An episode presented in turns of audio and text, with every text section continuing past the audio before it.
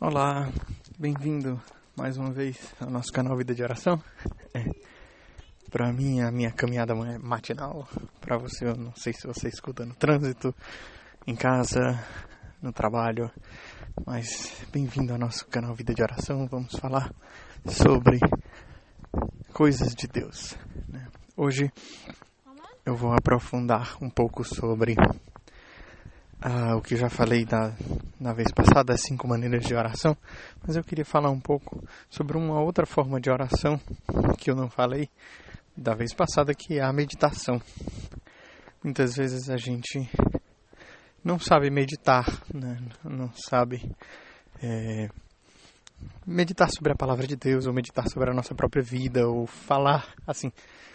É, a, a palavra não tem outra palavra, meditar mesmo é, o grande problema é que muitos católicos confundem essa palavra meditação com meditação transcendental, com meditações budistas ou meditações orientais, simplesmente esvaziar e se deixar encher pela natureza, pelo espírito. E eu quero trazer algumas coisas bem práticas para a gente falar, né, para a gente melhor meditar na nossa oração. Gostaria de ter aqui comigo algumas passagens de Santa Teresa d'Ávila ou São João da Cruz, mas como eu falei, eu faço isso andando, se torna um pouco difícil.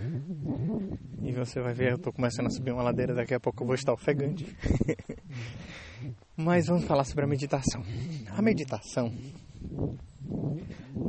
tem esse aspecto realmente de você se esvaziar das suas ideias, você se, de certa forma, realmente é, se esvaziar, né?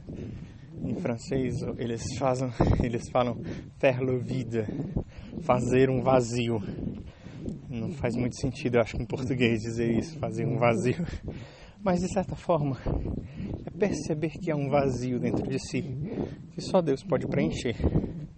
Nesse sentido, a nossa meditação cristã nesse falando desse aspecto mais de simplesmente ficar parado e tomar consciência de si, não é um simplesmente entrar em harmonia com o próprio corpo, não é simplesmente se esvaziar por se esvaziar, para entrar em comunhão com a natureza, porque a natureza não é Deus. Deus é um ser. Aliás, Deus não é o ser. Deus é ser. Né? Como disse Santo Tomás de Aquino, ipsum esse o ato de ser em si. Deus é muito além do que simplesmente um ser. Mas enfim, Deus não é espírito, Deus, Deus é espírito, Deus não é matéria. Então Deus não é o ar. Deus não é as energias positivas. Deus é Deus. Ele é um outro diferente de nós mesmos. E nós precisamos prestar atenção para que a nossa meditação quando feita num silêncio, ou simplesmente num calar e num parar, não seja uma um simplesmente um ato vazio. A nossa meditação cristã, ela é um ato de fé. Agora, mais do que isso, né? Santa Teresa nos invita à meditação, nos invita, nos convida à meditação quando quando ela fala de falar, pensar, refletir sobre Jesus. Né? Tirar a água do poço. Né? Uma, é uma imagem que Santa Teresa faz, muito bonita, sobre tirar a água do poço para regar as virtudes do nosso coração. Então, é recolher da graça de Deus, aprender de quem Deus é, para assim regar as virtudes da nossa vida. A nossa oração ela vai ser preenchida da graça e do amor de Deus, para que nós possamos viver as virtudes no dia a dia. E como é que a gente faz isso? Meditando sobre uma passagem do Evangelho, sobre os nossos próprios pecados, meditando sobre a, a palavra de Deus, o amor de Deus, a paixão de Cristo. São, são, nós vamos refletir sobre aquele mistério e transpor a nossa vida para dentro daquele mistério. A meditação, nesse sentido que nos convida Santa Teresa d'Ávila, não é simplesmente um ato passivo de estar sem fazer nada na oração, mas a meditação é profundamente ativa. Profundamente ativa. Eu vou para a minha oração com um desejo de fazer um esforço, como diz ela, jogar o balde, puxar, pegar água, puxar fazendo muita força, para essa água que vem até mim, eu possa regar as virtudes da minha vida. Então, trazendo isso da imagem figurada para concretitude, né? para a vida concreta, como é que a gente faz isso? A gente vai olhar, por exemplo, a paixão do Senhor, meditar sobre a via sacra e vai cada um dos passos da via sacra, né? Eu vou citar somente um porque realmente senão vai ficar muito longo, mas você pega a via sacra e você pega Simão de Sirene que ajuda Jesus a carregar a cruz. Você medita sobre isso e coloca a sua vida dentro desse mistério. E aí isso pode lhe trazer, segundo a inspiração do Espírito Santo, para diversas, diversas eh, dimensões. Será que eu estou ajudando o meu irmão a carregar a cruz dele?